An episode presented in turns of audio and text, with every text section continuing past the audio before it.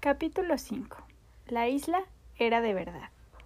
Al darse cuenta de que Peter había emprendido el regreso, el país de nunca jamás se llenó de vida. En su ausencia, la isla suele estar tranquila. Las hadas se despiertan una hora más tarde, los animales se ocupan de sus crías, los pieles rojas se atiborran durante seis días y seis noches, y cuando los niños perdidos se encuentran con los piratas, se limitan a hacerse gestos como ponerse el dedo gordo en la nariz. Pero al llegar Peter, que odia el letargo, todos vuelven a ponerse en marcha. En ese momento, cualquiera que apoye una oreja en el suelo podrá escuchar el bullicio de la isla en plena actividad. Aquella noche, los bandos se hallaban dispuestos de la siguiente manera. Los niños perdidos habían salido en busca de Peter, los piratas en busca de los niños perdidos los pieles rojas en busca de los piratas y los animales en busca de los pieles rojas. No hacían más que dar vueltas de la isla, pero no se encontraban porque iban todos a la misma velocidad. Todos querían sangre menos los niños, que aquella noche solo pensaban en recibir a su capitán. Como es de suponer, el número de niños varía dependiendo de los que mueren en la lucha y de los que Peter elimina al ver que crecen, ya que crecer está prohibido. Lo cierto es que en aquel momento eran seis, contando a los gemelos como dos. Vamos a imaginar que estamos escondidos en los cañaverales y que los vemos pasar en fila india, con la mano pegada al puñal. Peter les tiene prohibido parecerse a él en lo más mínimo. Van vestidos con las pieles de los osos que cazan, esto les hace el cuerpo tan abultado y redondo que, cuando se caen, ruedan por los suelos. Este es el motivo de que siempre procuren andar con buen pie. El primero en pasar es Tottles. No el menos valiente, pero sí el más desgraciado de la banda. Se había perdido casi todas las aventuras, porque las cosas importantes siempre pasaban cuando él acababa de doblar la esquina. Si todo estaba en calma, por ejemplo, y Tottles aprovechaba para ir a recoger leña, al volver siempre se encontraba a los demás bañados en sangre. Esta mala suerte le había dado un aspecto de tanto melancólico, pero en vez de amargarle el carácter, le había vuelto más tranquilo y era el más humilde de todos. Mi buen Tottles, esta noche hay peligro a la vista. Ten cuidado. No vaya a ser que se te presente una aventura, la aceptes y te hundas en la mayor de las desgracias. Toddles, el hada campanilla va a hacer de las suyas esta noche y quiere usarte como arma, pues cree que eres el más fácil de engañar. Ojo con campanilla. Ojalá pudiera oírnos, pero como en realidad no estamos en la isla, Toddles pasa de largo, mordiéndose los nudillos. El siguiente es Nips alegre y simpático, seguido de Slitty, que siempre está cortando árboles para fabricar flautas, de las que saca melodías que le hace bailar entusiasmado. Slicky es el más engreído de todos. Está convencido de que recuerda cómo era su vida antes de perderse, los horarios y las costumbres que tenía. De ahí que siempre vaya con la nariz en alto y con cierto aire insolente. Curly es el cuarto. Es un trasto y ha tenido que entregarse tantas veces cuando Peter dice que dé un paso hacia adelante quien haya hecho esto. Que ahora, al oírlo, da un paso automáticamente, lo haya hecho o no. En último lugar van los gemelos, a quienes no podemos describir sin temor a confundirlos. Peter nunca había entendido bien lo de los gemelos, y como los de su banda tenían prohibido saber cualquier cosa que él no supiera, ninguno de los gemelos daba muchas explicaciones. No querían complicar aún más la situación y procuraban mantenerse siempre juntos para llamar la atención lo menos posible. Los niños desaparecen en la penumbra y al cabo de un tiempo, no mucho, porque en la isla todo sucede con rapidez, vemos a los piratas siguiendo sus huellas. Se los oye antes de verlos, pues siempre cantan esta horrible canción. Soltad amarras, levantad el ancla, nos hacemos a la mar.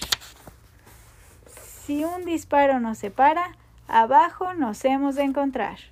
Semejante manta de rufianes no se ven ni en la horca un día de ejecución. En primer lugar, siempre escuchando con la cabeza pegada al suelo, los enormes brazos desnudos y las orejas adornadas con monedas de cobre. Tenemos a Seco, un apuesto italiano que, con un cuchillo, dejó su nombre escrito en letras de sangre sobre la espalda del director de la prisión de Gao. El negro gigantesco que lo sigue ha tenido muchos nombres desde que cesó de responder al que todavía usan las madres morenas para aterrorizar a sus hijos a orillas del Wadhomo. Luego viene Bill Jakes, tatuado de la cabeza a los pies, el mismo Bill Jakes al que Flint tuvo que dar seis docenas de azotes en Walrus para convencerlo de que soltara la bolsa de monedas de oro. Y Coxon, que se había pasar por hermano de Murphy el negro, aunque nunca pudo demostrarlo y el caballero Starkey, que fue adjunto en un colegio privado y aún era puntilloso a la hora de marchar. Y Skliglitz de Morgan y Sam y el tramitestre irlandés, un hombre genial a su manera, pues daba puñaladas, por así decirlo, sin ofender, y era el único inconformista de la tripulación de Garfield y Nodler, que tenía las manos dadas la vuelta, y Robert Mullins, y Alf Mason, y muchos otros bribones famosos y temidos de las costas del Caribe. En medio de ellos, la joya más negra de la montura, descadenaba James Garfield, o Jace, como se hacía llamar. Garfield, el único hombre a quien temió Barbacoa, iba cómodamente tumbado en un carro que arrastraban sus hombres, y en lugar de la mano derecha tenía el gancho de hierro con el que los iba animando a apretar el paso. Este hombre horrible los trataba como a perros, y como perros le obedecían. Todo él era cadavérico y negruzco. Tenía el cabello peinado en tirabuzones tan largos que a cierta distancia parecían velas, lo que daba a su opuesto rostro una expresión malévola. Los ojos eran del azul de la flor del no me olvides y profundamente melancólicos, menos cuando estaba en plena pelea intentando clavar el garfio, porque entonces parecía en ellos dos puntos rojos que daban una luz aterradora. En cuanto a sus modales, aún conservaba un cierto aire de gran señor. Mantenía las apariencias incluso durante la lucha más sangrienta, y parece ser que era famoso por su habilidad para contar historias. Cuanto más educado era, más siniestro resultaba, lo cual era probablemente la prueba más certera de su buena cuna. La elegancia de su dicción, incluso cuando decía blasfemias, así como la distinción de su porte, evidenciaban que era de una casta diferente a la de su tripulación. Hombre de valor indomable. Se contaba de él que sólo lo asustaba la vista de su propia sangre, espesa y de color extraño. En cuanto a la vestimenta, recordaba un poco el atuendo asociado con el nombre de Carlos II, puesto que le habían dicho en su juventud que tenía un asombroso parecido con los desafortunados Estuardo, y llevaba una boquilla de su propia invención que le permitía fumar dos cigarrillos a la vez. Pero indudablemente lo más siniestro de todo era su garfio de hierro. Veamos ahora cómo mata a un pirata para mostrarte el método de Garfio. El mismo Skylight nos servirá. Al pasar junto a nosotros, Skylight roza al capitán sin querer, descolocándole el cuello de encaje. El garfio sale disparado. Se oye un chasquido y un lamento.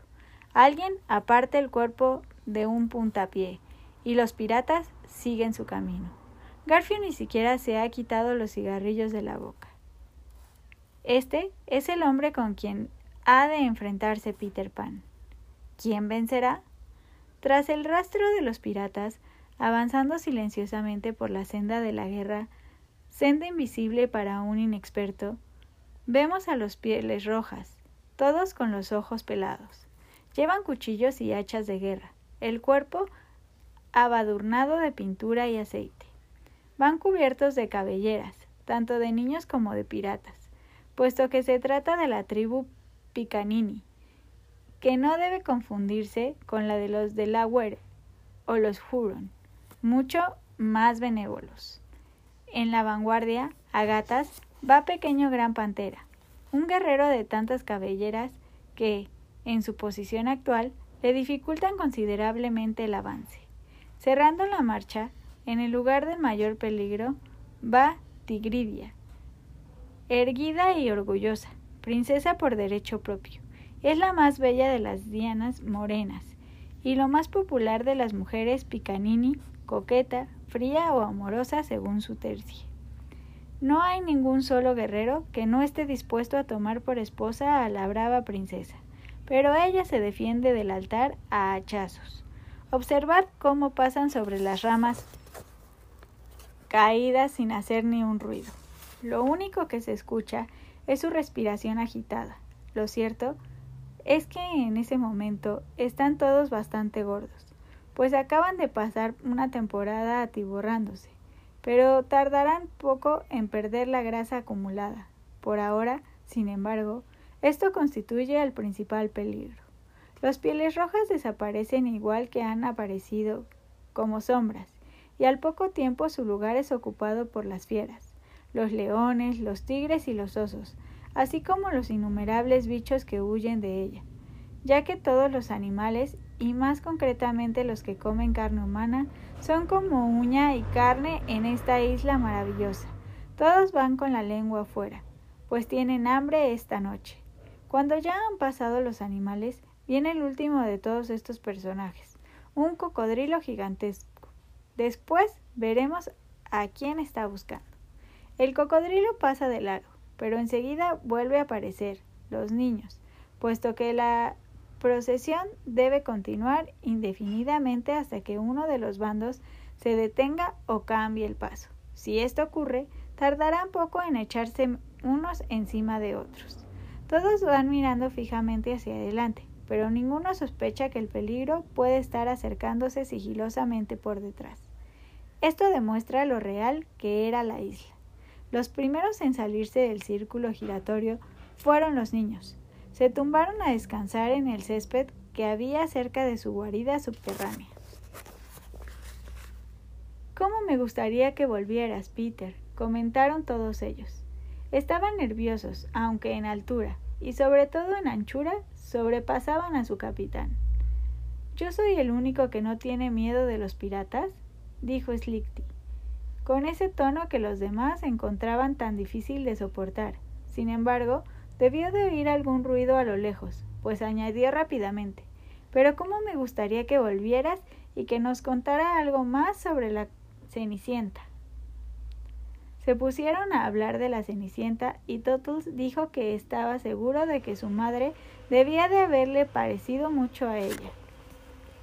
Solo podían hablar de madres en ausencia de Peter, que había prohibido el tema por considerarlo una tontería.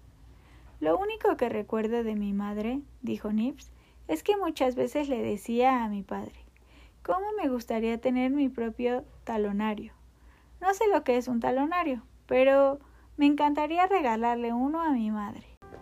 Mientras hablaban, oyeron un ruido a lo lejos. Vosotros y yo, que no sabemos lo que es vivir como salvajes en un bosque, no habríamos oído nada, pero ellos sí lo oyeron, y era aquella siniestra canción. Ja, ja, ja, la vida del pirata, los huesos en la negra bandera, una hora alegre, una soga que mata, y Dave Jones a nuestra vera. Al instante, los niños perdidos. Pero, ¿dónde se han metido? Ya no están. Ni los conejos desaparecen tan deprisa. Os explicaré lo que ha ocurrido. Excepto Nips, que se ha marchado en misión de reconocimiento, están todos en su casa bajo el suelo, un lugar muy agradable que ya conoceremos más adelante. Pero, ¿cómo han llegado? No se ve ninguna entrada, ni siquiera un montón de leña que al retirarse descubra la boca de una cueva. Aunque si miráis con más detenimiento descubriréis que hay siete árboles y que cada uno de sus troncos huecos tiene un agujero del tamaño de un niño.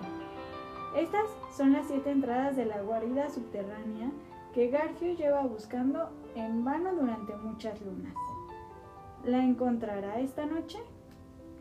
Mientras tanto, los piratas seguían su marcha y fue entonces cuando Starkey que tiene mucho ojo, vio a Nips desaparecer entre los árboles. Sacó la pistola rápidamente, pero una guerra de hierro le agarró el hombro. Soltadme, capitán, exclamó Starchy dando un respingo. Es entonces cuando oímos la voz de Garfield por primera vez. Tenía una vez densa y tenebrosa.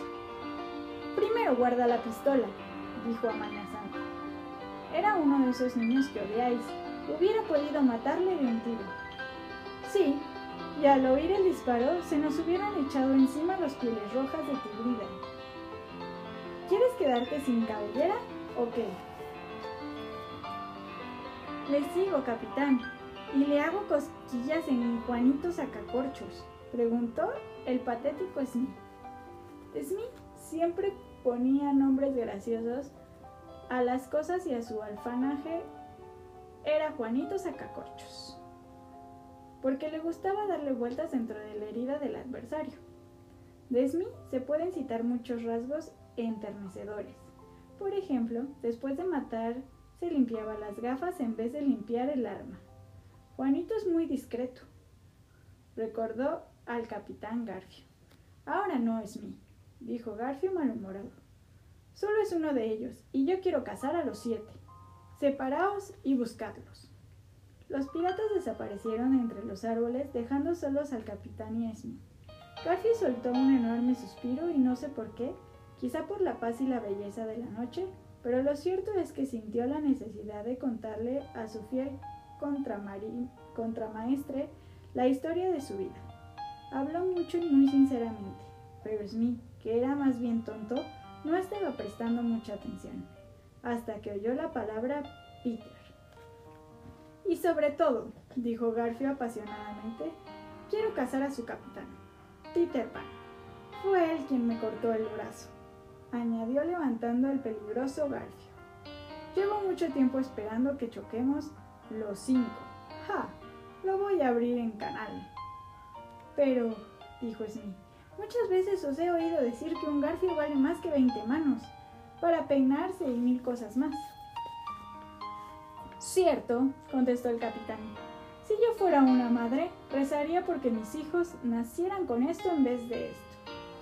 Se miró con orgullo la mano de hierro y con desprecio la otra frunciendo el ceño otra vez.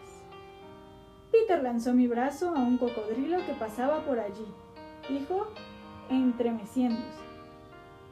Ya he notado, dijo Smith, vuestra aversión a los cocodrilos. No a los cocodrilos, lo corrigió Garfield, sino a ese cocodrilo, dijo bajando la voz. Mi brazo le gustó tanto Smith que desde aquel día me viene siguiendo de mar en mar y de tierra en tierra, relamiéndose en pensar en el resto de mí. Bien mirado, dijo Smith, resulta halagador. No quiero tales halagos, gruñó Garfield con petulancia. Quiero casar a Peter Pan, el culpable de que esa bestia me catara por primera vez. Se sentó encima de una seta enorme y siguió hablando ahora con voz temblorosa. Smith, dijo roncamente. Ese cocodrilo ya tendría que haberme casado, pero por suerte se tragó un reloj que sigue haciendo tic-tac. Al oírlo, sé que está cerca y me da tiempo de salir corriendo. Soltó una carcajada, pero sonó a hueco. Un día de estos, dijo Smith, el reloj se quedará sin cuerda y entonces os atrapará. Garfio se humedeció los labios. Sí, dijo. Eso es lo que más miedo me da. Desde que se había sentado estaba notando un calor extraño. Smith, esto está ardiendo, dijo levantándose de un salto.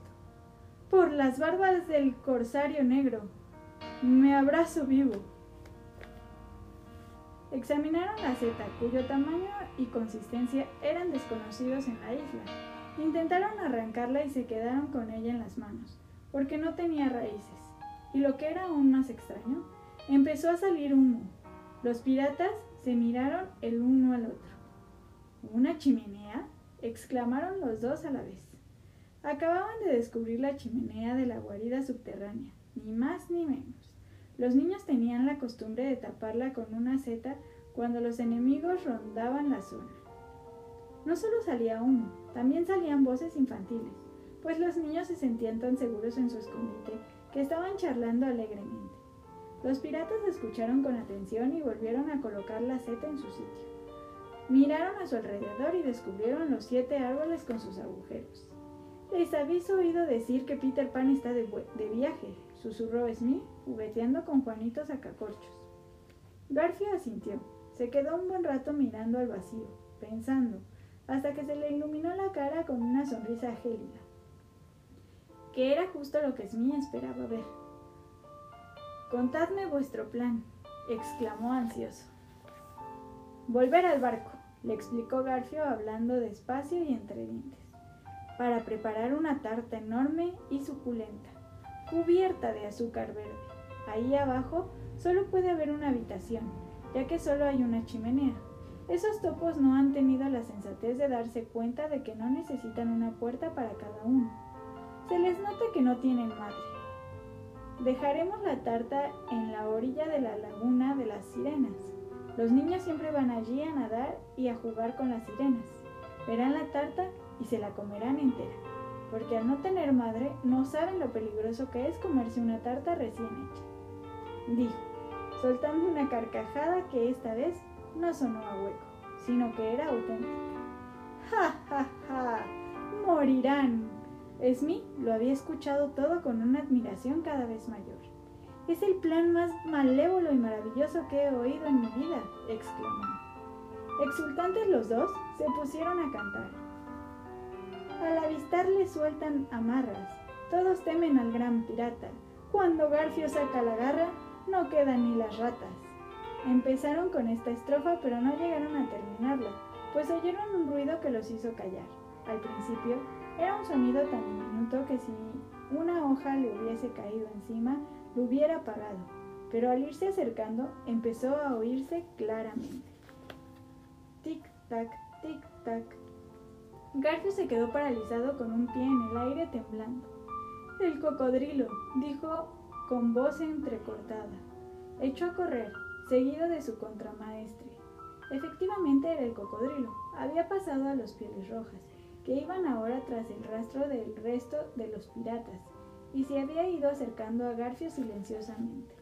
Los niños salieron afuera otra vez, pero aún no se habían acabado los peligros aquella noche, pues enseguida vinieron a aparecer a Nips. Vieron aparecer a Nips, que llegaba sin aliento y seguido de cerca por una manada de lobos. Los animales iban con la lengua de fuera, soltando unos aullidos espantosos. ¡Salvadme, salvadme! dijo Nips al tropezar y caer. Pero, ¿Qué podemos hacer? ¿Qué podemos hacer? Era muy halagador para Peter que, en aquel momento terrible, todos se acordaran de él. ¿Qué haría Peter? exclamaron simultáneamente. Y casi a la vez añadieron, los miraría boca abajo con la cabeza entre las piernas. Y continuaron, hagamos lo que haría Peter. Esta es la mejor manera de desafiar a los lobos y, como si fuera uno solo, se agacharon y los miraron con la cabeza entre las piernas. El siguiente momento suele hacerse un poco largo, pero se alzaron con la victoria rápidamente. Pues, al ver a los niños avanzando en esta terrible postura, los lobos metieron el rabo entre las patas y huyeron. Entonces Nick se levantó del suelo y como tenía los ojos muy abiertos, todos creyeron que aún seguía viendo a los lobos, pero no eran los lobos lo que veía. He visto algo mucho mejor, exclamó mientras todos lo rodeaban entusiasmados. Un gran pájaro blanco que viene volando hacia aquí. ¿Qué clase de pájaro te ha parecido? No lo sé, dijo Nils desconcertado, pero está muy cansado. Va gimoteando y diciendo, pobre Wendy. ¿Pobre Wendy? Me acuerdo, dijo Slichty inmediatamente, de unos pájaros que se llaman Wendy. Mira, ahí viene, exclamó Curly señalando hacia Wendy que iba volando por las alturas. Wendy estaba ya casi encima de sus cabezas y la oyeron quejarse. Pero lo que les llegó perfectamente fue la voz aguda de Campanilla. La muy celosa ya se había quitado del todo su disfraz de amiga. Iba lanzándose sobre su víctima desde todos los ángulos, pellizcándola con saña cada vez que se acercaba. ¡Hola, campanilla! gritaron los niños perplejos. La respuesta del hada les llegó claramente. Peter quiere que matéis a Wendy. No tenían la costumbre de hacer preguntas cuando Peter daba una orden. Hagamos lo que quiere Peter, exclamaron los muy simplones. Rápido, arco y flecha. Todos se metieron en sus árboles de un salto, menos Totes, que llevaba el arco y las flechas encima. Al verlo, la diminuta campanilla se frotó las manos. Venga, Totus, venga, chilló. Peter se pondrá contentísimo. Toddles, nervioso, colocó una flecha en el arco. Quítate de en medio, campanilla, gritó. Disparó y Wendy cayó al suelo con una flecha clavada en el pecho.